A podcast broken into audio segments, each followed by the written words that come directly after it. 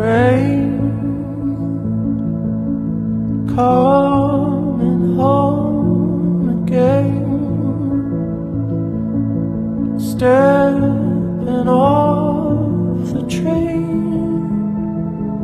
How you been? I can't complain. It's been a while.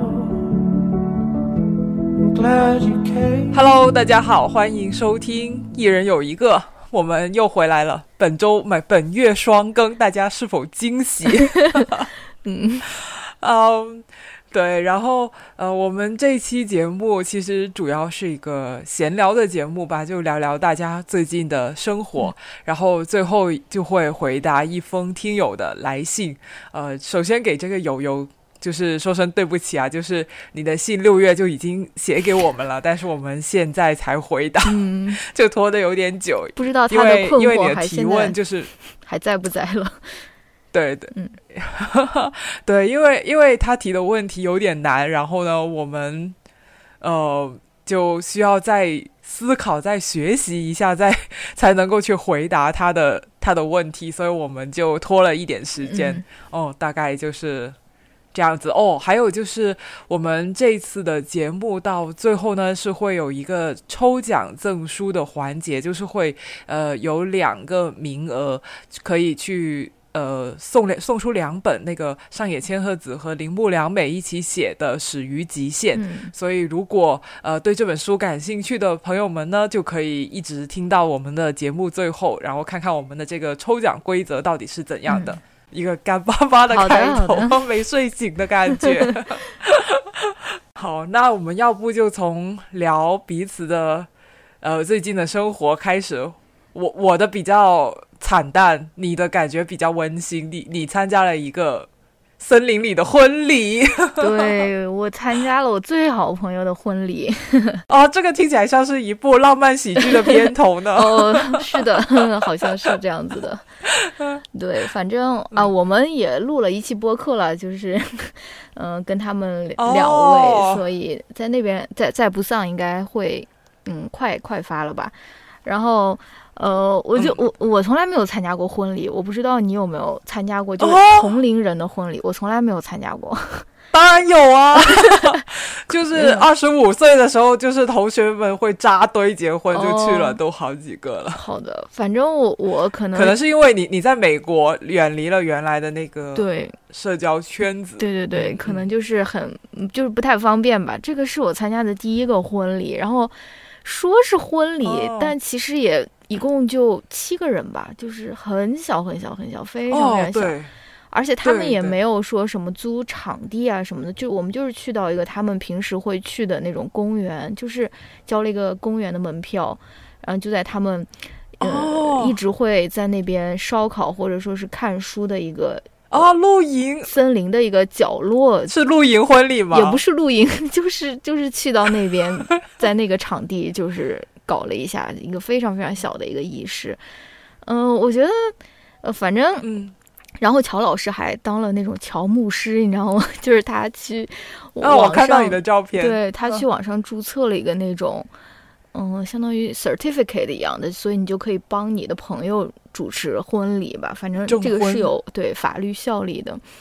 Anyways，反正我觉得很很好啊，我不知道。哦嗯，我不知道还要具体聊一些什么，反正那个朋友是我大概人生中最重要的一个朋友吧。然后我不呃，那个之前小维不是他有在那边做田野调查，他在那边问我说，问我们说什么，如果呃你的朋友需要你给他捐一颗肾的话，你会不会愿意嘛？他不是嗯在那边问我们，然后我不是说我只想到一个朋友，我可能会给他捐，就是就是这个人，嗯，就是。哦，对对对，所以我们是非常好的朋友。然后我也，然后我们又都是那种比较内向、比较社恐的那种性格，所以我觉得这个婚礼也很符合我们的这种特质。他当然，她现在的老公也是这种性格了，都是比较内向的那种人，所以我们也很讨厌在婚礼上进行一番那种恩爱的表演啊，或者说是什么的。嗯，所以我就觉得还很还还挺感动的。然后，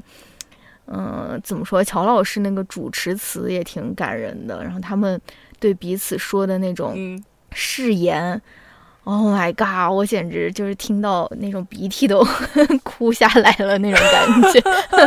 非常的尴尬。对，然后反正是很很美好的一一段回忆，我觉得，嗯，首先我从来没有见过有人在森林里面办的婚礼，哦而且看起来那个婚礼的规模也是比较小，就是比较呃私密的那种感觉，就不是应该是没有找婚庆吧，我嗯应该都是他们自己两个人嗯策划的，对对，然后然后看看到就是。他们两个站在就是森森林里面面对面是，是拿着手机还是拿着一个小手卡？没有，手机，哦哦，对，在在读那个 誓词，嗯然后就觉得特别的，这个婚礼就是为了他们两个自己还有那些关心他的人办的，嗯而不是说为了想要就是说去证明点什么、嗯炫耀点什么、嗯去办，就感觉很好，而且。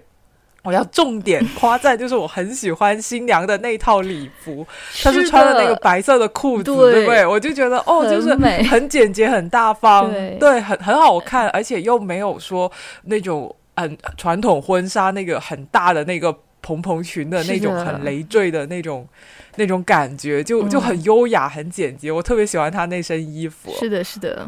她应该会很高兴，因为她是那种 fashion 孤乳。哦 真的吗不是啊，对 对对，然后，所以我觉得就是确实是非常非常的棒，就是这个婚礼的安排就很有很有新意，也也很能体现这两个新人的这种性格吧。嗯，嗯就感觉跟朋友在那边还是挺开心的。就是你当下不会觉得，但是你尤其是回家以后，又最近不是发生了很多非常糟心的社会新闻吗？我就感觉跟、嗯嗯，跟朋友在一起的时候，好像就是生活在一个那种快乐的结界里面，就是好像他会把你嗯，嗯外面很多的那种东西都给你屏蔽掉了，而且他会给你一个嗯很、嗯怎么说，那个很厚很厚的一种垫子的感觉，就是你好像可以坐，就是嗯。倒在那个垫子上面，就没有说像以前那样。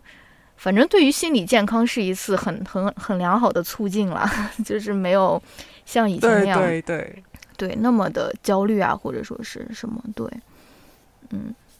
嗯，是的，就我我当时看到你在朋友圈发那个，就是我我知道你要去旧金山嘛，嗯但是不知道你是去参加婚礼的。嗯然后我看到你发那个婚礼的照片，我就觉得哦，真的太棒了，就是。嗯就是世界这么糟的时候，好想去，还还能够享受生活，他能够不被这些糟心的新闻所干扰，我就觉得真的挺好的，哎很难、啊，有一个小小的乌托邦的那种感觉。是是是。说到糟心的新闻，不 然后就如到我们就 过渡到聊回到国内现场，过过渡呃过渡到这个被封控在家的 Francis，是不是就是我们上一次录完音，然后你就被封在家里了？好像就是那一天是第一天还是什么，我不记得了。反正就是十一月，我们上一次录音，我也不太记得。我们是。我我我看一下我的日历，我们嗯。上一次录音是什么时候？我们上一次录音好像是六号，嗯。十一月六号，呃，对我我我其实是我其实是十一月四号的二十四点的时候，政府就出通知了，说要全区静默。嗯哦，所以就是严格来说，我就是从五号开始就一直封到了今天，就是封控到今天，今天已经是二十四天了。嗯，嗯就听起来还是挺可怕的，但但但是我也要澄清，就是我不是那种足不出户、足不出楼的那种封控，嗯就是。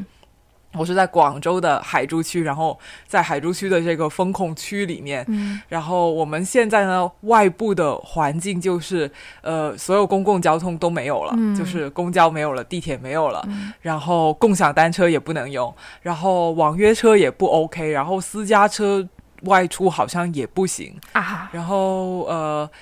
对，然后基本上大部分的这些商场啊跟商店都关了，只剩下一些就是像是呃美宜家这种便利店啊，还有钱大妈，还有超市，嗯就是大超市啊，像华润万家那种还在开。嗯然后农贸市场也是已经关了。嗯然后我们现在是可以出楼，也可以出，就是离开自己家，也可以是出小区的。嗯但是呢，出小区的话，它就会要看你的呃码是什么颜色啊，嗯有没有二十四二十四小时核酸，然后还要小区发一个出入证，就是一户一张出入证，就是哦呃，就是每一户一次只能够有一个人出离开这个小区，明白，就这样子，对对，然后每天都要做核酸，嗯。然后早上嗯九点左右的时候就会开喇叭，就就叫大家下来做核酸。但那个喇叭它它也不会开一整天，就开一段时间吧。嗯就是九点的时候有一有一段喇叭，然后下午两点的时候又有一段喇叭，嗯大概就是这个样子。就是在全国那么多人的风控里面，我觉得我肯定不是最惨的、嗯的那个。嗯但但肯定也是跟平常的生活相比有有很大的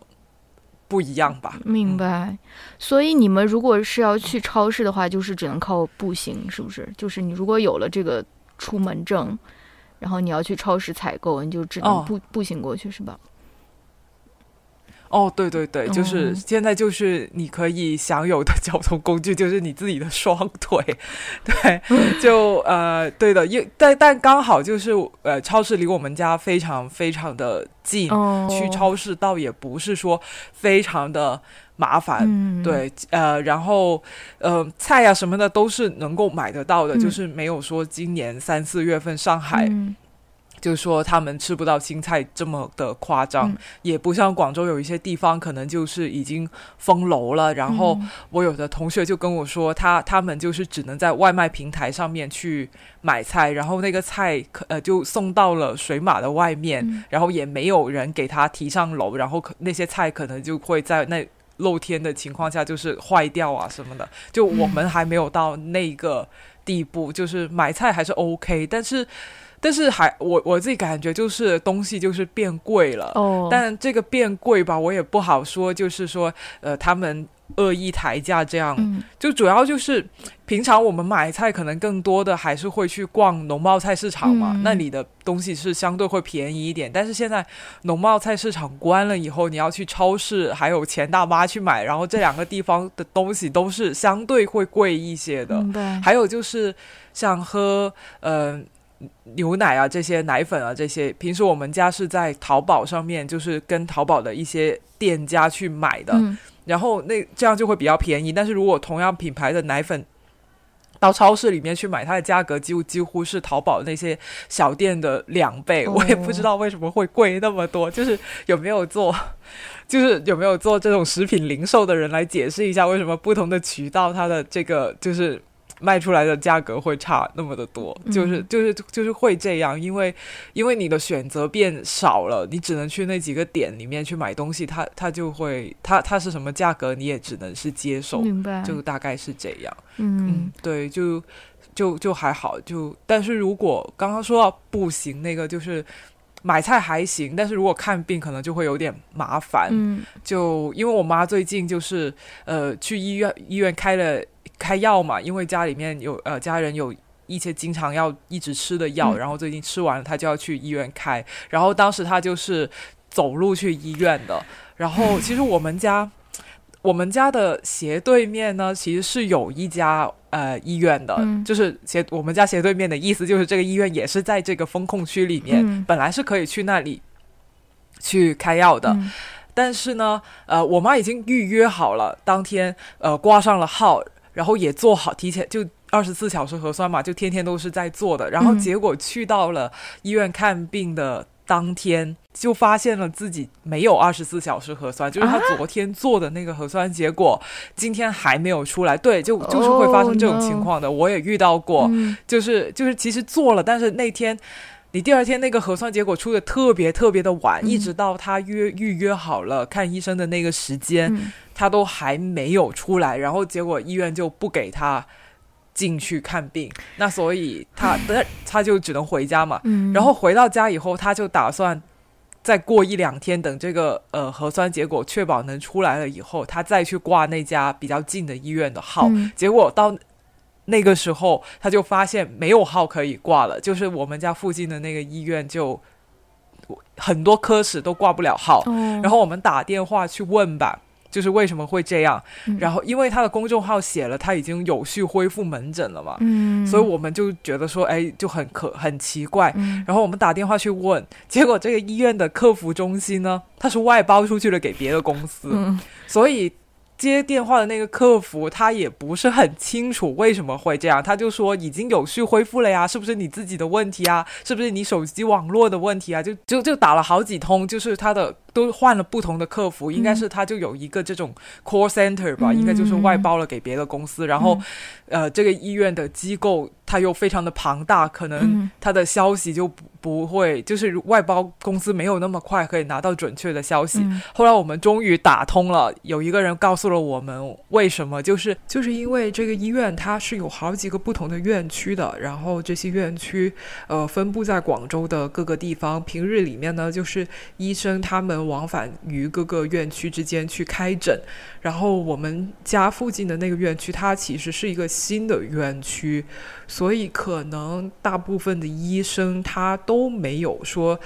是呃住在海珠的，他们可能更多是住在老院区的附近吧，我猜。反正他们就是这样一个平时是需要互相跑来跑去、四处出诊的这样一个情况。那如果海珠封区了，那他们就会进不来海珠的这个院区里面去开诊。所以这一点当时我们也是没有料想到的，就不是说你在这个风控区里面，然后你家附近有一个医院，他也说他是正常开诊，但实际上它的功能是不齐全的。呃，如果你想要就是享受完整的医疗服务，去一个呃就是功能完备的医院的话，你可能就要穿越水马去到那个解封区的那个那边去去看病去开药。所以我们要到那个解封的医院，还得提前先去居委那里去开证明，嗯。然后拿到这个放行条，然后给这个水马，就是我们所所说的这个边境线，就是它嗯。分隔开了这个、呃嗯风控跟没有风控的地方，嗯。然后那那那里的人才能够呃。就是就就是放我们过，嗯。然后然后我这里也要澄清，就是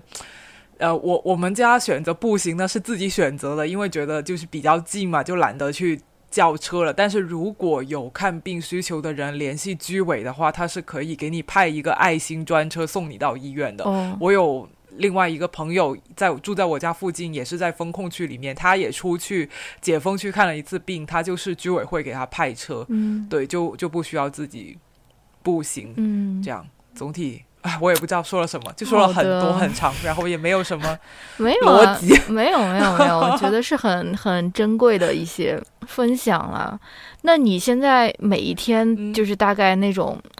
嗯 routine 是什么呢？就是每天早上起来，你的你的一天是会怎样度过呢？小记者提问。我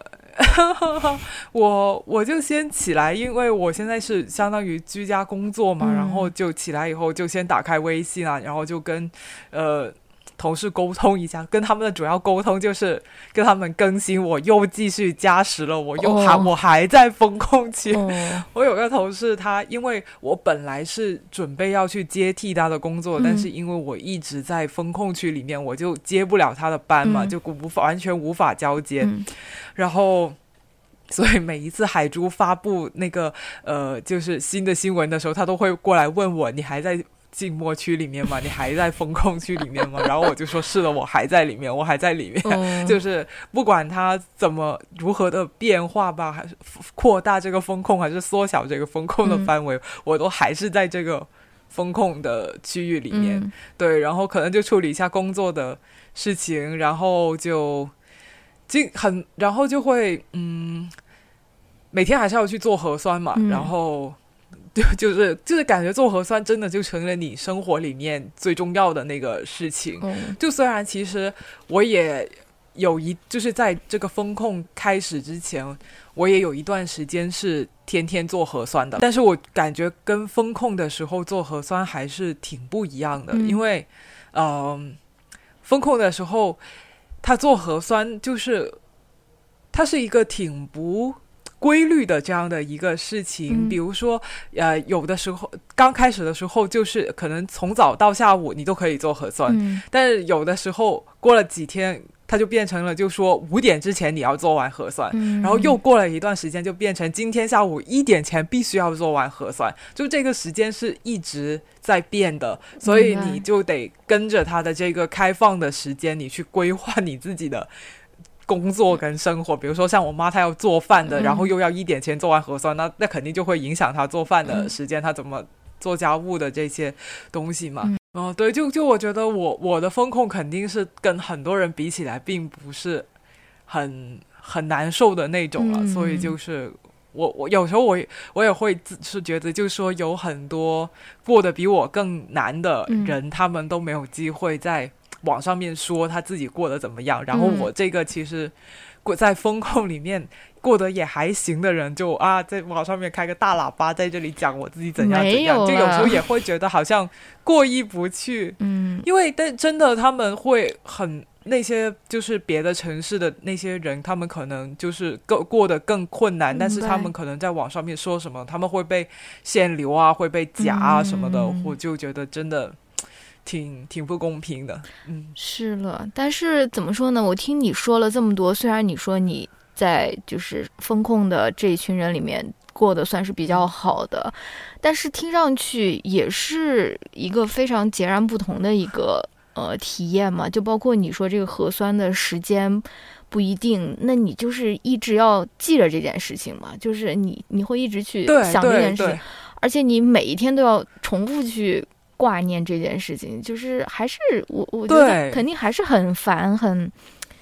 很那个的。是的，嗯是的。对，是的，是的，你这个说的很对，就是就会会觉得，就是你始终有一个事情是惦记在你的心头的，只有等你做完核酸，你才会觉得哦，今天的任务完成，才会有那种松一口气的、嗯那那样的一种一种感觉。嗯这这是在风控之前不会有的这样的一种感受吧。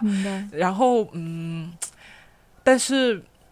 就是怎么说？就是我自己其实平时也是一个蛮宅的人，嗯就是我也不是说很爱出去。逛啊，嗯或者什么什么样，没有说很丰富的这种城都市生活，也不是那样的嗯一个、一个人，嗯所以呃，我本来就是以为就是觉得说，哎，那这不出小区很多天也没没有什么关系，嗯所以就是风控应该可不是说呃对我的影响有那么大。但是嗯我现在今天封到第二十四天了，我觉得这个风控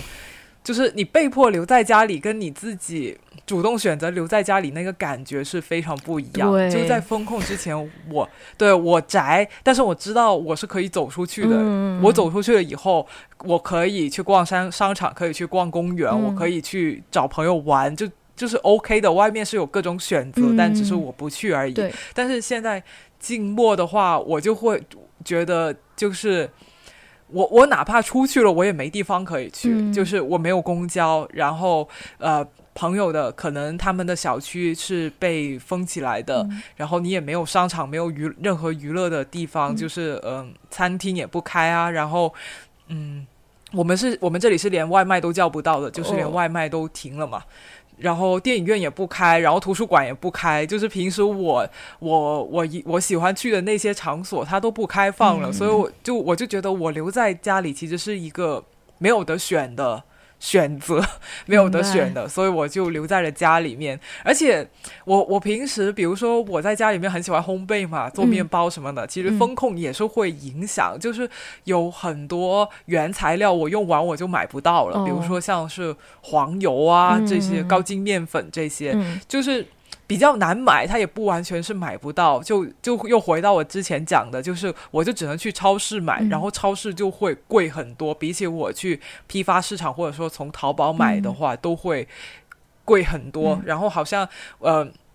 我做烘焙嘛，现在就会很省着用那个。烘焙纸，那个烘焙哦硅油纸跟那个、那个哎那个锡箔纸，嗯因为这些都是普通超市应该是买不到的。哦 所以，所以这个这个也会导致，就是说，当我在呃做点做烘焙的时候也会有一点焦虑，就是很害怕，就是这个是东西用完了我就买不到了。嗯你做面包，我也会开始省着牛奶跟省着鸡蛋，因为这些东西都变贵了，所以就是就就是他他对我的生活还是那个影响是比我自己以为的要更大一些。明白明白。嗯、那我还有最后一个问题了，其实也是 想替我自己问的，就是以之前我在微博上面也有转发过嘛，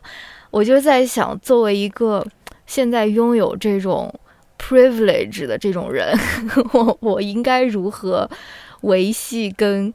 不是那，就是呃，比如说风控期、风控区朋友，或者说是嗯嗯，处于人生比较脆弱时刻的朋友的这种友情，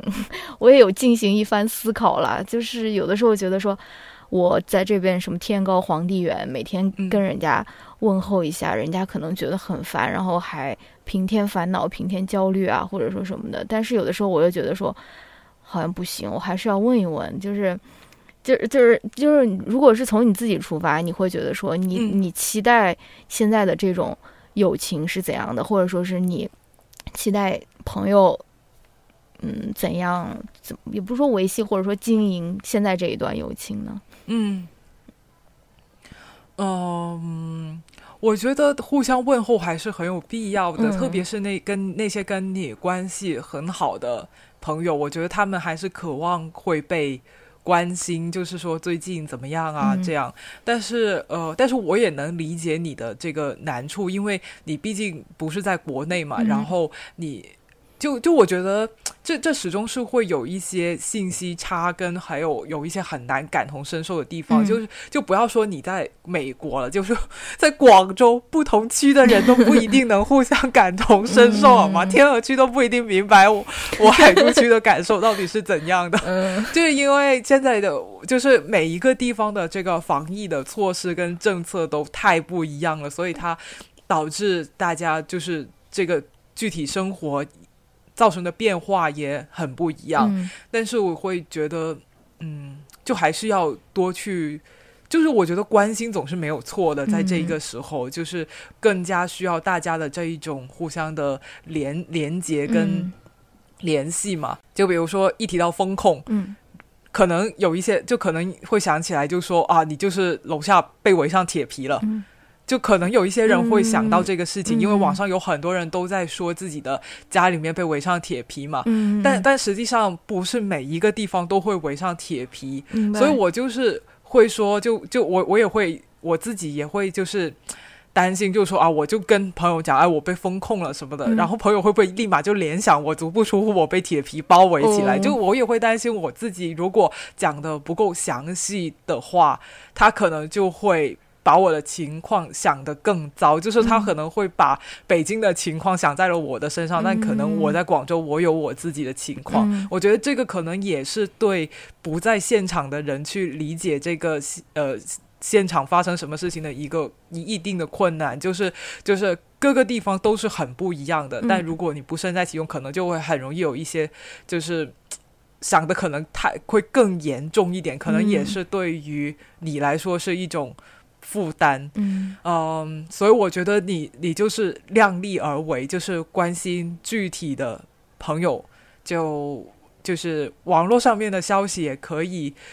就也可以去关注，但是网络上的消息可能不一定等同于真正发生在你朋友身上的事情。是是就你你朋友身正在经历的事情，有可能比那个更坏，也有可能比那个更好。嗯但是我觉得，就是如果我们一定要担心、一定要焦虑的话，呃，可以把这个担心跟焦虑留给具体的人，而不是就是模模糊的一片。这样可能嗯，我也不知道，可以省一，就是对自对自己的精力是节省一点点。是的，哦、嗯，我觉得你说的很好。就以后还是要继续给你的面包图片点赞，发送彩虹屁。对对对，很 有，对对对对对。我最近也对友情这个事情有一些，就是新的，也不是新的看法，就是我我我在风控期间跟我很久没有联系的一些同学跟朋友重新联系上了，特别是中学时候的这些朋友。嗯然后，呃，有一个同学我，我们是高一的时候呃做过同桌，但是高二的时候我我们两个就分班了，嗯然后呃不同不同，因为在不同的班，然后也上了不同的大学之后，就一直都没有联系过。嗯然后他就是在朋友圈里面看到了我经常在做面包，嗯。然后我他给我点赞，然后我们两个重新聊聊天了，嗯，就。就是因为因为都是中都是中学同学嘛，所以嗯大家都是广州人。然后他既然来点赞，我就会顺便来问一下他，哎，你最近你那边怎么样？嗯。然后没想到从就这样就打开了这个话匣子，嗯。他就跟我讲了很多他们家风控那边的情况，嗯。他比我是要更加呃情况更加不好一些，嗯他们是逐步出楼的。哦，然后就是我刚才说那个菜送不上上楼的那一个、那那那个情况，嗯然后最近也被转运到花都的隔离酒店里面去隔离了，就是就是这些都是因为就是。他在我的朋友圈上面留言，他就说我也很想吃面包，我很久没有吃到面包了。嗯然后我就我就一开我就我才意识过来，就是哦，他可能他那边也封控了，嗯然后我就去问他，关心他怎么样。就就如果不是他这样来留言的话，可能我也意识不到，就是说我身边的就是有很我的朋友圈里面有很多人也在经历这样的事情。嗯然后，然后也是跟他的这个聊天，让我想起了，就是，呃，我有很，其实我是有很多同学跟朋友，可能我们已经很长时间都没有联系了，但其实我们现在都生活在广州，我们其实都是在经历着同样的事情，嗯应该要多去就是问候一下，关心一下。嗯然后昨天晚上，我高中的这个住就是同一个宿舍的同学的群里面也也有在聊这个事情。嗯然后，因为我们呃几个女生都是分布在广州不同的区嘛，然后大家都各自讲了自己的区里面的情况。嗯然后我的有一个呃，其中有一个同学他就说他之前呃。就是也是被封控了，在这个单位的那个园区里面，他们公司的那个园区里面封控了十一天。就是他住在公司里面，睡行军床，然后男女混睡，然后排队上洗手间，然后他还怀着孕，天就是这这些都是就是可能。就是你不去问他们，不不挑起这个话题去聊的话，嗯你不会知道他经历了这一些的的东西。所以我会觉得，就是说，对，就是就是就是，我觉得疫情这个事情会让我想起来，就是其实自己还身边其实还有蛮多人是需要去关心的。明白。然后当我去关心他们的时候，他们其实也会反过来关心我，嗯就是捡起这些过去的联系，还是蛮重要的一件事情。嗯而且就是对于我这样生活在这个风控之中的人，我觉得我我我这我的这些居住在同一个城市、同一个区的朋友啊、同学啊，其实他们都是很重要的信息源。嗯就比如说，就是怎么样出。离开这个风控区去外面的医院看病，这个也是我有去问住在我家附近的朋友，就是有没有同样的经历，然后他就说了，他有这个被居委会派车出去看病的经历，我也我才知道这些信息的。嗯因为有时候你可能从这些新闻发布会啊，或者说发的这种文件通知里面，你你了解不到那么详细的事情，你还是很需要依靠身边的人他们的经验。来告诉你这个事情怎么做，所以我觉得就是在这个时候，连接是一件很珍贵也很值得去做的事情吧。嗯，我觉得你说的太好了。嗯，所以 我我我这两天也是在这这边反思嘛啊，然后我因为我就是一个、我我我们俩大概差不多吧，就是一个经常会想很多的人，或者说想的过多的那种人。然后我后面我就我也想通了，我就说。我才不管呢，我就是要死皮赖脸的 向朋友们发送问候的信息，就是我也就不不打算想那么多了，就是死皮赖脸，就是问一问他们怎么样，反正也死不了，对吧？就是我还在这边想东想西，与其在这边想，还不如就去问一问算了。嗯，所以而且我觉得嗯，你已经做的很好了，就是我每一次跟你讲，哎，海珠区又怎么怎么样，你都已经知道了，我就发现你都已经知道，就你消息很灵通，我哎呀，所以我就猜你一定花了很多心力去去 follow 这些信息，或者说问候了不少朋友。对我现在还真的是有不少朋友，不少其实也没有很多，大概有三四个朋友在广东吧，嗯嗯所以而且都是比较重要的朋友，所以他们也会经常跟我说一说怎么样了。不是我跟你说，我还有另外一个朋友。是那种天选打工人，就是他们的那个区都已经嗯嗯，静默了，但是他的那个街道，他公司的街道和他家的那个街道就是例外，就是他还是可以正常的去打工，就是非常非常，就是很神奇吧。我我也是觉得挺挺挺挺有意思的。是的，是的，嗯是的，就是现在这个现在广州的这个风控管理的这个情况，它就是非常的复杂。嗯，就是光是海珠区里面，它都划分了不同的区域。就是嗯西边呢，就是一个情况；中间是一个情况；东边又是另外的一个情况。嗯有的地方有，有的地方像我我在的地方就是没有公共交通的，嗯然后不没有共享单车，也没有网约车。但是有的地方呢，就是有呃没有公共交通，嗯但是可以有网约车。嗯有的地方就是有没有堂食可以叫外卖，有的地方就是堂食没有，外卖也没有，都在同一个区里面的情况，就是真的。哎，我觉得每个我 我觉得活在广州话，现在你搞 搞明白自己的街道发生什么就已经很不容易了，就哎所以你还要搞，就是如果还要搞明白你的朋友在别的街道里面是怎么一回事的话，真的也还蛮有门槛的。嗯，好的好的，是的，是的，所以我觉得你在远程就是去关心国内的朋友，你遇到的这个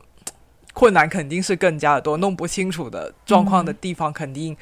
也会更多，然后弄不清楚状况就会导致一些莫名的担心，其实这个也是挺、挺辛苦的。嗯。哎，这不辛苦了，真的是跟跟跟 跟你们相比，这算什么？嗯，还是希望你早日解封吧，早日重获自由，早日可以去爬山。嗯嗯嗯好，那我们接下来这个环节呢，就是回答一封听友的来信。嗯然后像刚才说的，就是这个听友的来信，其实写了给我们也有一段的时间了。嗯他给我们提了，呃，他的那封信非常的长，嗯我觉得可以，呃。总结为好几个问题吧，嗯三个问题，但每个问题都挺难的。然后，核心问题就是问我们，在当今社会如何才能够做到不厌男？哦、真 no，天问啊！就是就是听了这个提问，我想大家应该都了解了为什么我们迟迟不敢回这一封信，因为、嗯因为这个问题真的太难了。嗯、然后他这封很长的信，我觉得主要有三个问题吧，嗯我先提前给大家。提纲挈领的总结一下，嗯就是首先呢，这个有林他就是在多邻国这个 app 上面学外语的。嗯那他第一个问题就是，他想问我们如何不沉迷这一个多邻国的这一个 app。嗯，然后第二个问题呢，他就是在他做多邻国的这一个。呃，这个 A P P 上面的任务的时候，他发现就是这个多邻国会是会有一个排名的，是嗯学习时长的排名，是对吧？然后他就发现他自己特别重视这个排名，就是他会花很多精力去维持自己是榜上有名的，是第一名的。如果这个名次掉了以后，他就会感觉到非常的焦虑。嗯那他就想，他他就然后因为这个事情，他就追溯到他以前还在上学的时候，面对学校的排名的时候的一些回忆，然后就他就他就发现这个事情就是从他小时候就是还在中学念书的时候就已经开始了，然后一直到他长大到他成年了，他现在都还是没有办法放下对这个排名的执念。嗯那所以他第二个问题就是作为一个东亚做题家，就是如何克服自己就是对于排名的这一种焦虑。嗯然后第三个问题呢，就是他讲了自己在生活里面，就是他工作上、生活上、网络上遇到的一些呃男性的发言啊、言行啊，都让他感觉到非常的不适。嗯啊、就是他尽管很努力的想要说服自己说啊，他的身边并不是。呃代表所有男性的这个整体的素质，嗯。就是不是所有男性都是这样子。不好的，嗯。但是实际上，因为他接触到的男性很多都让他感觉到非常的失望，所以他有没有办法，就说真的相信这个世界上还有好的男性，还有还有尊重女性的男性，所以他就产生了一种非常浓郁的这种厌男的这种情绪，所以就想问我们，就说该怎么办，怎么样才能够不厌男？嗯，哦，就是这样的一个三个问题。那我们，哎，你有什么想说？没有没有，就是这个逐逐逐次逐 逐渐进阶，从简单到后面的这个天问。是的，是的，嗯，那要不我们就一个一个问题的先来，然后先从第一个问题开始吧，嗯就是如何不沉迷多邻国？那这个问题就有请郝小七来回答，因为我没有这个多邻国的嗯使用经验，嗯为什么它会让人沉迷呢？首先想问这个问题。嗯，就是多邻国它。啊，怎么说呢？就是多邻国，它以前是没有中国版和国际版的这个区分的，就是所有的嗯嗯人都是可以用国际版。用国际版的意思就是，它会有一个排行榜，这个排行榜就是把每周世界各地用过多邻国的人放在一个联盟里面，可能一个联盟里面有三十个人吧，就是随机给你挑选一个联盟，然后就看你那个最后可不可以晋级到下一个联盟，所以他就是有很多很多个联盟。所以我觉得这位朋友他他嗯沉迷、他沉迷的应该就是使用这个国际版上面的这个排名吧，因为他也说的就是要一直往下面打嘛。然后呃，好像嗯在二零年还是什么时候，我不太清楚了。反正就是嗯，由于某些原因吧，然后中国区的网友就没有办法使用这个国际版的排名了，所以中国区，如果你是在现在在中国区下这个多邻国的 app，你要用一个很繁复的一个方法，你才能够把你的 app 切到一个国际版。所以中国的呃友友现在可能用的就是单机版，所以它就没有这个排名。但是我听这个朋友说的，他应该用的是国际版，然后因为有这个国际版，所以才有这种所谓的排名焦虑嘛。然后我也是，我也是那种嗯每天都要刷多邻国的人，所以我好像也不能提供特别好的思路。但是我大概想了一下，我觉得有一有一件事情你可以试一试。呃，虽然说不定现在三呃就是五个月以后，我们回答你这封信的时候，你其实已嗯经没有这个烦恼了。但是，呃，反正我还是跟你分享吧。就是我们要嗯先了解清楚这个多邻国 App 它的这个联盟的这个呃内在逻辑，因为它它不是说有 无数，它不是说有无数个联盟，它一共只有。可能十个或者十几个，反正它最高的那个联盟就是钻石联盟。然后你一定，你一旦进入了钻石联盟，然后你就要参加为期三周的钻石联盟锦标赛。哦，然后你，嗯，你参加那个锦标听起赛，来就很激烈，像 F 一的感觉，还钻石联盟。哎呀，别提了。然后你参加那个锦标赛，你你就凑齐了三块拼图，然后凑齐完三块拼图以后，就 That's it，这个就是你可以达到的最高的一个等级。后面就是你可以有一周，呃，比较轻松的一周，大概前二十几名的人就可以晋级吧。然后后面你就是还是再回到这个钻石联盟里面重新打。所以你要先了解它的这个联盟，它不是。无止境的，所以就是你要是一直刷一直刷，你的排名最好的情况，也就是你得到了钻石联盟的这三块拼图，这个也没有什么大不了的，就是得到了就得到了，得不到也就得不到，也没有什么特别吸引人的东西吧，对吧？所以，呃，它的这个奖赏其实是你可以预估的，而且就是它就是呃非常你知道了以后，你就可能不会觉得它是一个特别了不起的一个东西，然后。其次，我还想跟你说的一个方法就是强制自己摆烂。就是强制自己摆烂有什么好处呢？第一个就是可以减少你的这种刷多邻国的这种网瘾吧，这个是第其一了。比如说，你强制自己一天只做一个单元，你就保持你的这个连胜，然后你就不要去呃刷那个排行榜或者什么的。然后强制摆烂还有另外一个特别好的一个事情，特别好的一个。结果吧，就是你如果强制摆烂的话，比如说你有一次没有进入到下一个联盟，然后下一个星期多邻国就会把你分在一个摆烂的人的一个小组里面，所以下一个星期你的晋级就会变得非常的容易，就是，嗯，所以这个是有一定的好处的，就是。呃，你如果强制自己摆烂一周或者两周，后面多邻国为了激励你，他就会把你放在一个很简单的一个联盟里，你可能不要一千分就可以拿到第一或者第二的成绩。所以，嗯、所以但但反而就是呃你如果越卷自己，他就越会把你放到那种卷卷联盟里，就是这种算法就是这样的。所以你如果强制自己摆烂个几周的话，你可能更能够得到自己想要的那种，嗯，比如说前三名啊，或者第一名。所以。对，这个就是我的我的分享，就是首先要认清它，你最后只不过就是拿到三块拼图，然后三块拼图，对啊，这是这是什么呢？这什么也不是，对吧？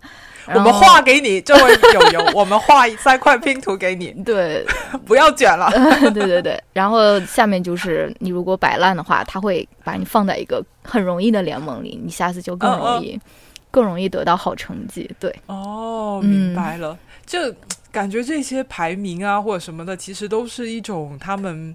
平台用来就是维持用户活跃度跟保持这个用户粘性的一些嗯一些方法吧。我觉得就是呃，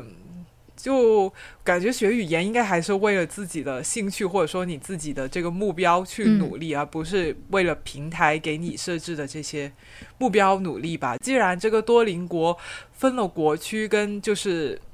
世界区，嗯、那那那有没有说就是国区会更卷？这个排名，呃、或者说还是世界区会更卷？呃，没有，就是我刚刚说的国区现在只能玩单机版了，所以你如果是用的国区的账号，哦、对、哦、你就没有这个排行榜了，对。就没有排行榜，哎、嗯，那解决思路不就有了吗？有有，你就不要用世界版了，你就换回用国，就是国区版的，呃、就不存在这个排名的焦虑了。对，这也是一个 一个暴力解决问题。是的，是的，没错。嗯，好，那我们接下来就到第二个问题了。我觉得第二个问题，嗯、可能我们两个都有很多话可以说，就是。这个友友呢，他就在呃讲多邻国这个排名的时候，他就回忆了一件他以前中学读书的时候的事情，嗯、就是他他就想起了自己高三的时候呢，就每一次大考都要排名的，而且这个排名都会张贴出来，就是大字报那样，嗯。贴出来，应该很多学校都会这样吧。嗯、然后，所以就是说，你整个学校的同学都能够看见啊，谁第一名啊，然后谁进了前十这样。嗯、然后每一次他路过这个排名榜呢，他都会觉得很焦虑，很不想看。嗯、呃，他自己呢就只上榜过一次，嗯、然后那一次呢还是因为老师粗心算多了分，所以就这个事情让他。觉得很难过，呃，而且呢，他的同学之间也会非常热衷于讨论排名。他每次听到同学们讨论这些的时候，他都会很想要逃走，就不跟大家聊这个事情，也很痛恨这种经常就是讨论排名的这种学习的氛围。嗯，但是到了成年以后呢，他就发现自己是没有办法放下排名的这个执念的。只但凡有一个榜单，有一个排名，他他当年的那种经历。就会被激发出来，就是呃，很渴望自己能够上一次榜，非常希望自己能够名列前茅。但虽然自己的内心也意识到，一个排名其实它说明不了什么，排名本身也是很荒谬的，但他就是很难放下这一种想法，就不知道要怎么样跟就是这个喜欢排名的世界和平共处。嗯，好难啊。当时他我看完看他描写这一段的时候，我想说，我我我我也有跟他很相似的这一种经历，就是他写的那一段，嗯、就我是概括嘛，不是他原话。就是当时我读他原话的时候，我觉得自己念书的时候那种创伤都要被激发出来，因为我也有过老师算错分，然后我上榜的经历，嗯、然后老师又把分给改回来了，我就非常的痛苦。Oh. 他里面所说的那种纠结跟执念，我觉得我也是完全能够理解的，因为当你在读书，在学校这个氛围，因为我们都是应试教育嘛，然后在这个环境里面，排名就是被认为是最重要的一个事情，嗯、就是这个排名甚至可以决定了你是好学生还是坏学生，你夸张一点，可能别人对你的看法，是就是你的同身边同学、老师，还有你周围的父母啊、亲戚对你的看法，嗯可能都会因为你的成绩、你的学业而对你不一样。所以在那个时候，你就会觉得排名这是这个世界上最大的事情，我一定要上榜。嗯，但是等到你长大了，可能你会发现，其实人是很多面的，一个排名只能够说明一个方面的东西，嗯就像学习成绩排名只能说明你会不会考试，甚至都不能够说明你学的好不好。嗯所以，嗯，有不知道这么说有没有能够让这位听友打开一点点思路？嗯，我觉得你说的很好，然后挺多跟我想的也很像。我也是以前是从那种卷卷呃中学、卷卷高中那种，我们那就是我们高中会什么每年上北大、清华会有什么五六七八十个的那种，就是一个在一个，教育资源。教育资源极不极不均衡的一个省份里面的所谓的那种超级中学，然后，嗯、我记得当时我关于排名的记忆就是，我们每一周到高三的时候，每一周都会模拟考，然后呢，每一嗯就是，然后模拟考完以后，嗯，一周一次，对，老师的卷能改得完吗？他就会 我们是一个月一次，哦，反正我们到最后反正就但是很科目是就是所有哦，我们是有每一个月有一次月考，月考就是所有科目考，但是每周就会挑一一门课来来模拟考，一一个科目模拟考。哦，你们是每周都都所有科目啊？我我记得好像是这样的。然后我、哦后面还有一个更变态的，就是你每次考完以后，他我们学校是周末也要上课的，就是他周六的那个课，嗯他会按照这个嗯模拟考的排名来排座位。嗯，所以就是第一名就是坐在最前面，然后后面就坐在最后面。然后他这个也不是说是按班为单位，他是全年级打乱的，所以就通过你，嗯，到时候在哪个班上学，大家就都会知道你的这次的成绩是怎么样的，非常夸张。哦天哪！对，反正哦天 哪！反正现在回忆起来还是就是噩梦一样的那种回忆。反正对，肯定的。嗯，我觉得给这位友友的一个小小的建议就是，你首先要认清说这个不是你的问题，这个是这个排名系统的问题。就是每一个自被迫加入这个排名系统的人，其实他自己所能决定的东西是很少的。然后，嗯，并不是你有问题，而且等等我们长大了以后来反思这种非常畸形的这种对人的这种排名的时候，其实吐狼奶也是很难的一件事情，或者说是很难，而且也是一件需要一直去做的事情。它不是说哦，我一旦发现了，我马上下一秒就会变成一个全新的人呀，或者说什么的。反正就是这是一个很长期的一件事情了。就是就是我们心心心里面有了这样的想法。就是有了对于排名的这种反思，嗯然后落实到我们真正的在生活中会对排名释怀，这个是一个很长的一个过程，就是也不要太难为自己，是就是给自己多一点时间吧。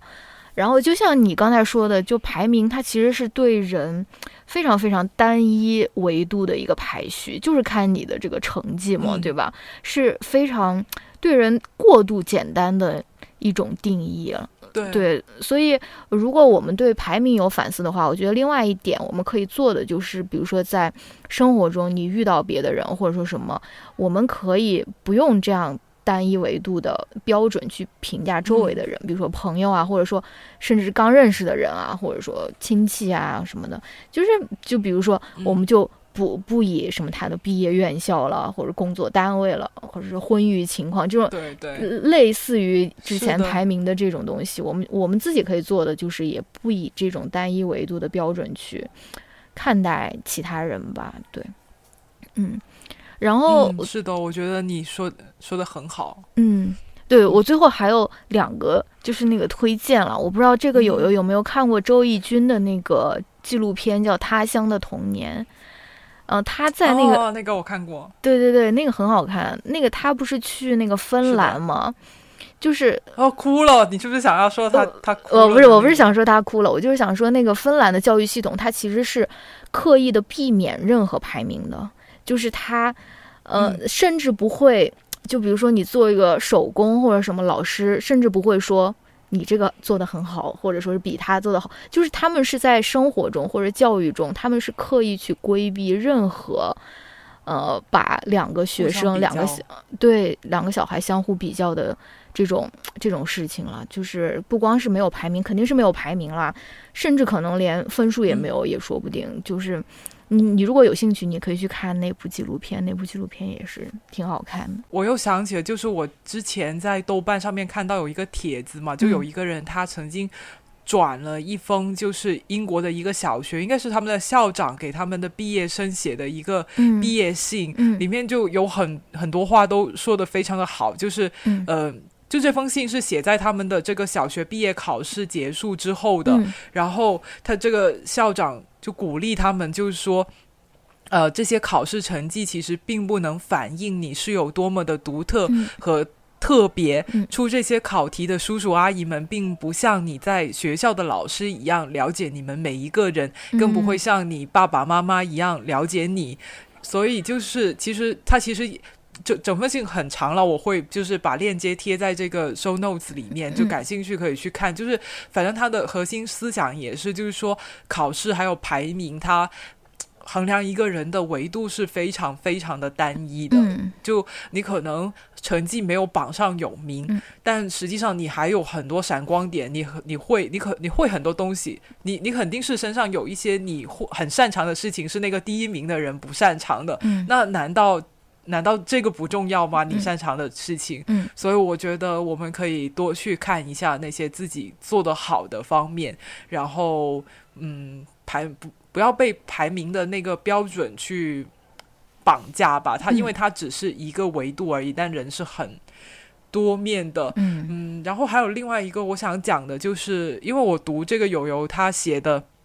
这段话的时候，就感觉。就联系到他之前写多邻国的那个那个困惑嘛，就感觉就好像他有一点，就是因为他自己从来没有真正的上过一次榜，所以以后每一次他看到了榜单以后，他就会很拼命的想要让自己上榜，并且留在那个榜单里面，好像作为一种对中学时期的一种创伤的弥补这样子的感觉。但是我我想说的是。就是其实哪怕你上了榜也是这样，就没有说上了榜你就特别的开心。对，因为你上了榜以后，你想的下一个问题就是你怎么样能够一直待在维持自己在这个榜里面，甚至可能你你你如果你在那个榜里面待的时间越长，你就越难接受你你掉出榜单的这一个这一个事情。其实你压力也是空前的巨大的，可能上榜。的时候上榜以后，你的快乐跟你的喜悦也没有自己想的有那么的大。其实真正的自由跟快乐是从无视榜单的那一刻开始，你才会拥有的，并不是说你你上了榜单才会有快乐。这样，是的，是的。好，那我们准备好回答最后一个最难的问题了吗？太厌难了，怎么办？Oh no！呃。我现在简单的复述一下友友的问题哈，他就是说他自己呃的工作环境里面遇到的那些男同事啊跟男领导啊，一点性别意识都没有，经常会说一些呃话会冒犯自己，比如好像他的呃信里面有讲过，就是他的那些男同事会觉得呃女生就是可以。就是通过结婚改变命运啊，就是可以嫁富豪的这样，就所以就可能暗暗示女同事就没有必要工作那么努力之类的吧。然后他他就会被这些言行就是弄得很不舒服，而且也觉得就是说跟这样的男同事、男领导沟通的话很心累，就是没有办法去改变他们的想法。呃，这这这是。就是他，他说他自己曾经在国企，也在私企，好像也在外企工作过，就不同氛围工作过，但总是会有这样的同事，所以他也觉得就不是说你换一份工作就就能够解决的这样的一个问题，他就觉得说长期在这样的职场环境里面，他觉得非常非常的心累。然后他尝试告诉自己，就是说啊，仅仅只是自己公司的男的不行，也许大街上、社会上、世界上还是有好的男的啊，世界上还是有好人。但是每当他有这么一丁点的希望的时候，一上网，他看到那些对女性不友好的男网友的留言的时候，他心态就又崩了，然后就非常希望这一些就是。呃，就是对女性出言不逊的男性网友可以从地球上消失。就他对我们的提问，就是他实在觉得自己太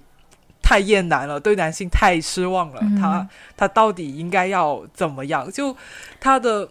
他就听他的信，就感觉有一点，他这种厌男的情绪好像已经有点影响到他自己的这个整个人的。心情了，就就不是说仅仅这是一种普通的讨厌，是一种很深刻的厌恶嗯的这样，就成了一种生活挥之不去的一种负面的情绪。他就问我们该怎么办？哎，天问啊！我们哪个女的不是这样呢？在生活和网络上面邂逅各种各样的。奇形怪状的男的，是的，但是，但是我我觉得我我我可能有一点能够理解他，就是如果就如果我我看到了一些很很糟糕的男性的发言啊或行为啊，还有他们的社会新闻的时候，我真的会特别的讨厌整个群体。嗯，就虽然理智告诉我这个群体总是不可能所有人都都这样。肯定有一些好人，有一些可以改变的人，但是就是你没有办法控制自己，把这个情绪蔓延到整个群体上面去。有时候甚至可能会误伤自己身边的人，就是可能看自己的。朋友啊，只要他是个男的，我都会开始有点对他不顺眼啊。这样，就我也有过这种超级厌男的情绪。嗯，但是我我之前看到这个问题，我不是跟你聊有浅浅聊过吗？但我感觉你不会这样，你就不会把你对整个男性的失望迁怒到乔老师的身上。所以我觉得你的厌男情绪可能并没有。就这位听友，或者说曾经的我这么的严重，嗯，我我觉得是有可能，但是也是一个非常有，嗯，有 privilege 的一个发言了。就是我前几天还在跟我的朋友在聊，就是说，因为我生活中真正会打交道的那些男性，其实都是挺有难得的，就是带娃、做饭，就是任劳任怨的那种，都是眼里有活。爱做家务、爱洗碗的那种，所以真正在我生活里面，好像没有像这位提问的友友有这么多的厌男时刻。就是比如说他在工作里面，或者他在生活中，他本来就可以遇到很多很烦心的这种事情吧，而且他可能就本来就已经有很嗯严重的一些厌男情绪，然后再看到网上的留言，可能就更加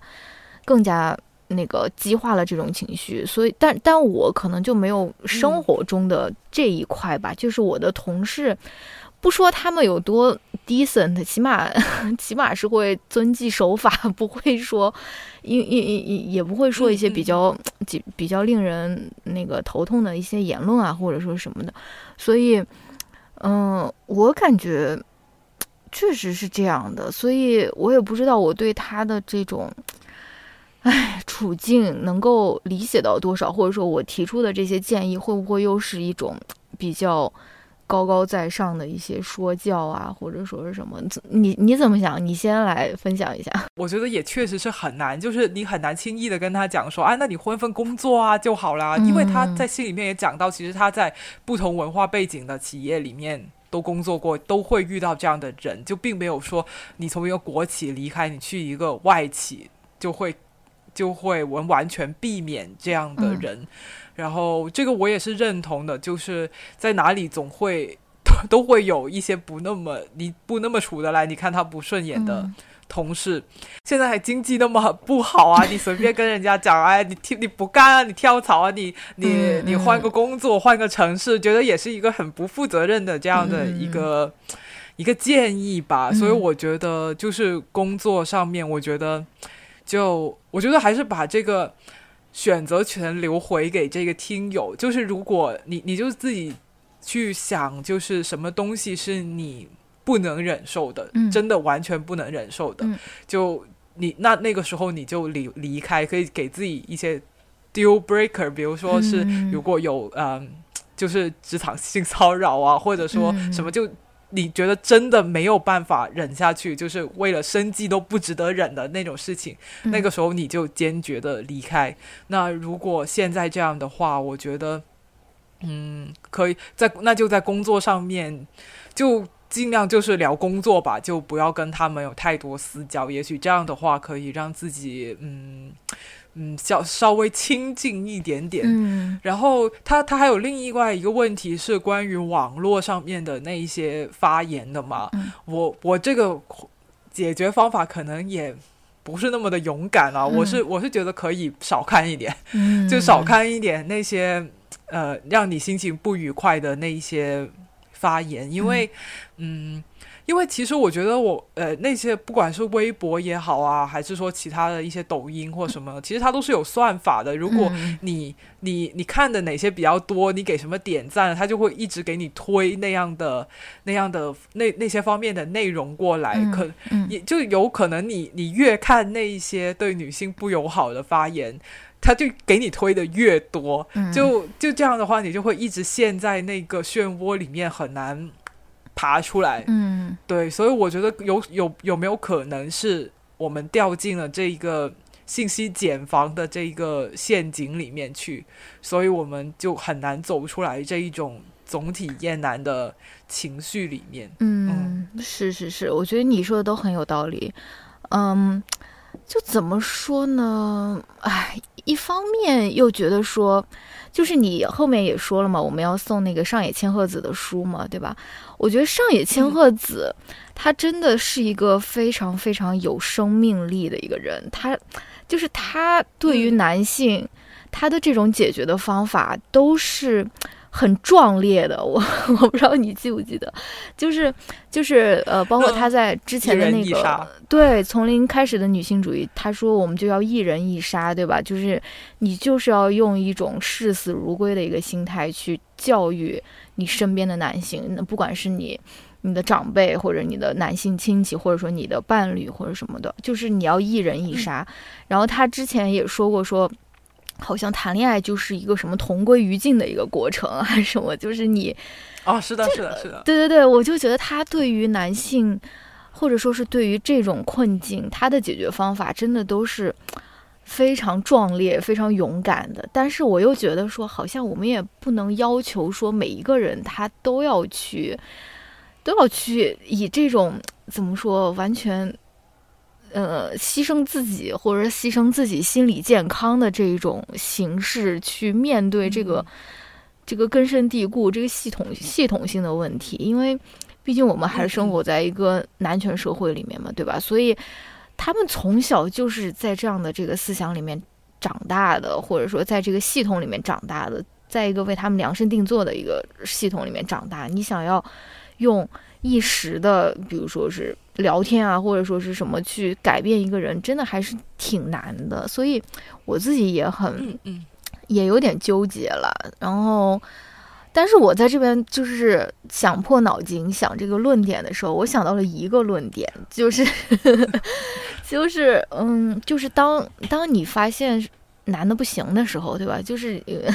基本盘很糟糕的时候，你可能有一个可以稍微安慰自己一点点的这个想法，就是其实男性也是男权社会或者父权社会的受害者，就是说他们的很多嗯发言或者说他们的很多举动，其实也是受困于父权社会对所谓男子气概的一种定义嘛，对吧？所以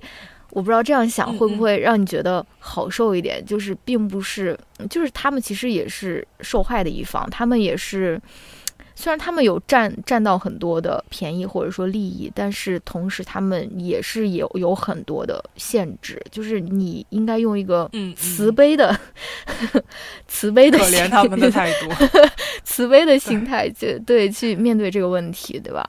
然后我就是还想说一句，就是呃，just in case，如果我们真的有男男男听众的话哦，我我因为我知道我自己身有的边朋友有的，哦，好的好的，我自己身边的朋友，他其实也跟我说过，就男性朋友也跟我说过类似的这种感觉，就是，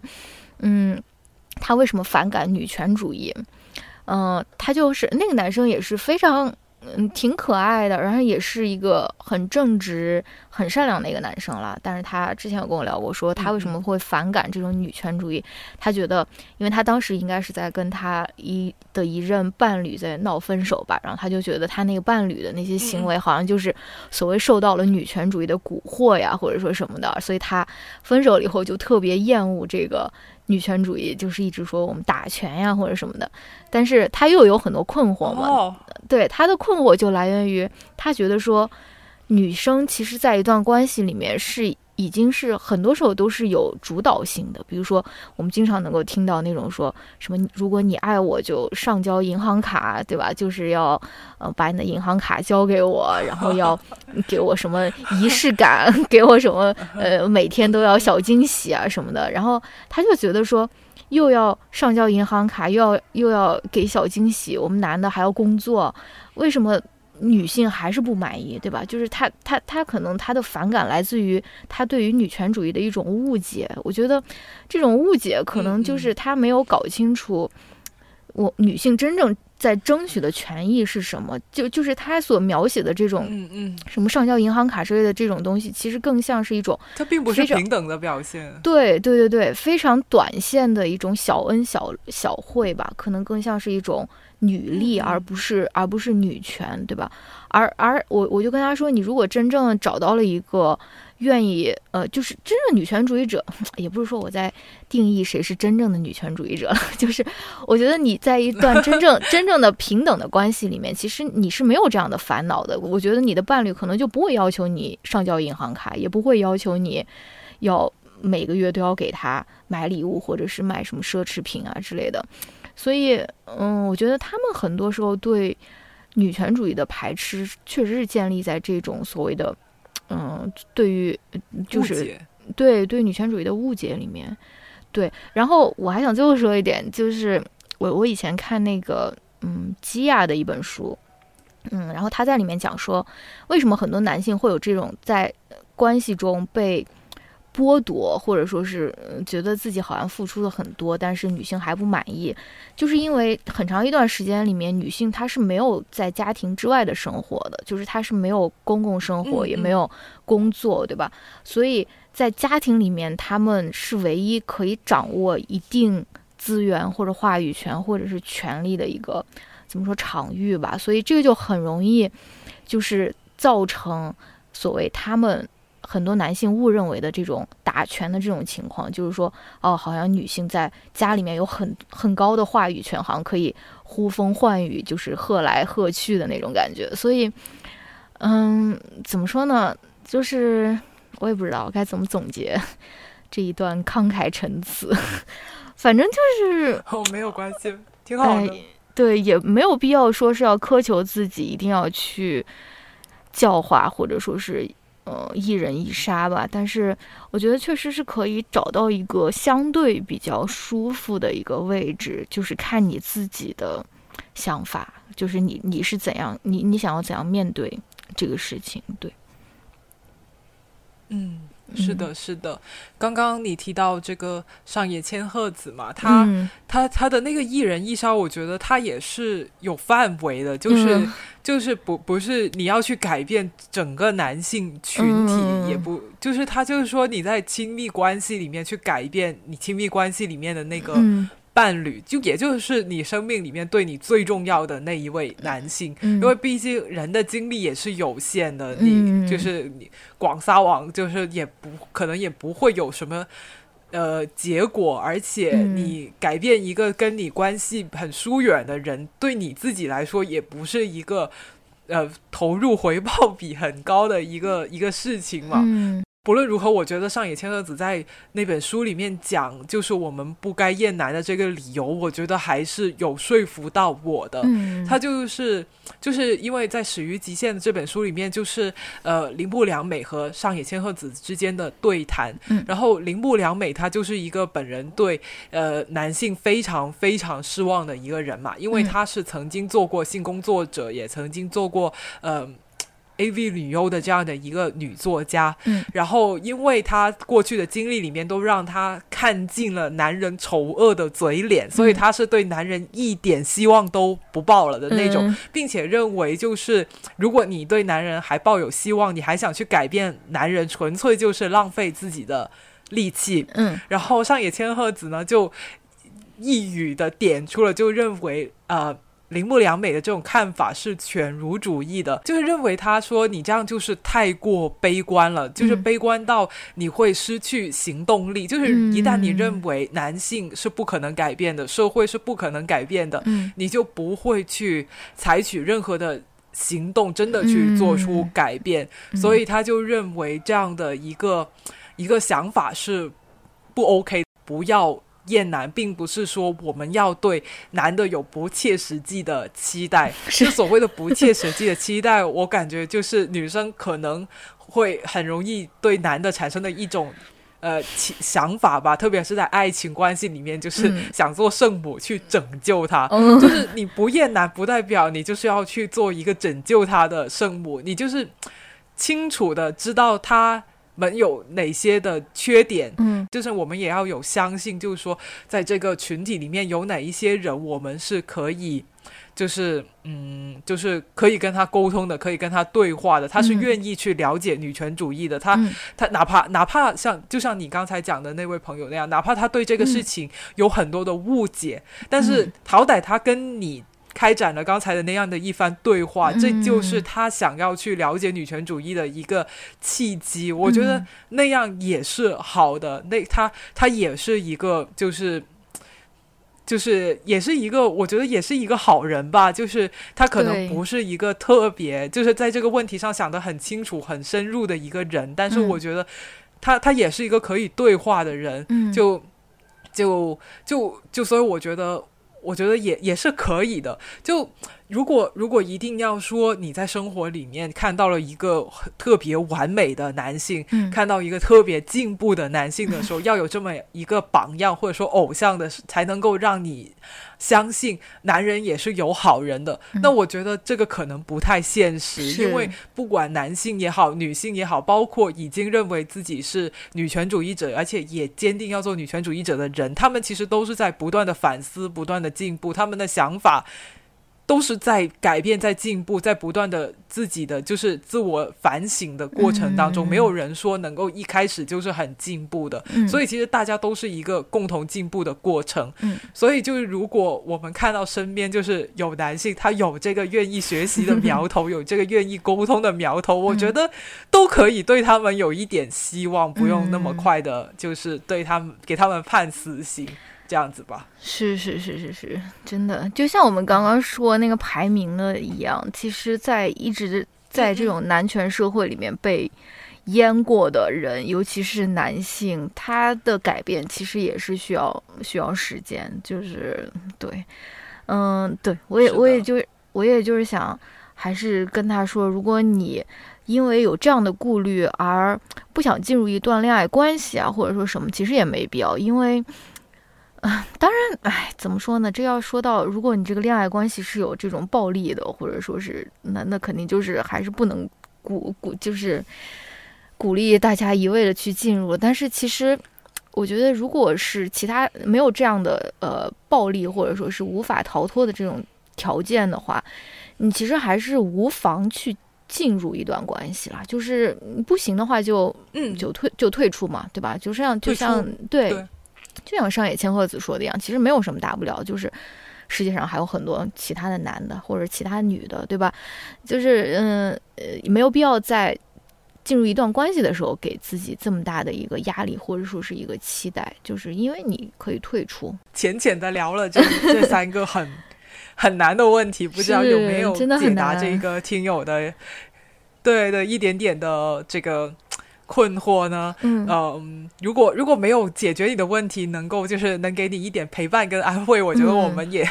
也也也做的挺好的了。是的，那最后就讲一下我们的这一个呃证书抽奖的规则吧。这次呢，哦，也因为这本书也是九月工作室出的嘛，就是上一次那个看不见的女性的那个出版社、他们做出来的一本新书，然后编辑呢就给了我们两个书的抽奖名额。那这一次我们在哪里抽奖好了？你说，在小宇宙还是在微博？随便了，在微博吧。要不这一期在，要不如果这一期在小宇宙被下架了，那可咋办呢？哦，不会吧？我觉得还好啊。嗯，你说呢？就微博也行，微博吧。好，微博。那我们这一次就在微博上面抽奖吧。就是，嗯，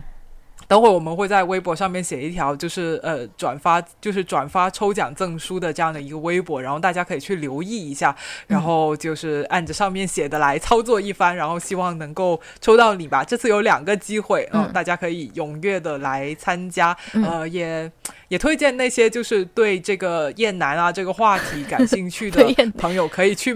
买这对买《始于极限》的这本书，因为这本书贯穿始终的一个问题就是 铃木良美不停的去问 上野千鹤子，就是你都是一个女权主义者了，你研究了那么多这种性别问题，你为什么还不厌男？就是如果大家有同款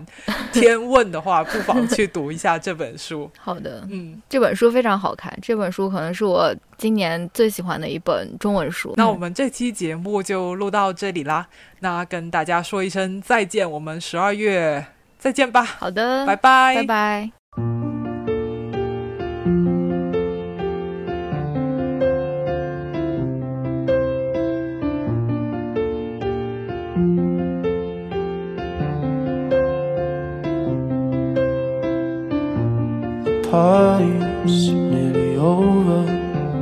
Sat there on the sofa,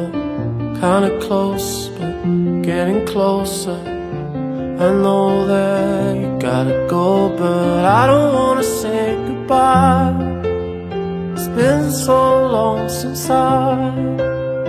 stayed up late at night with someone that I love.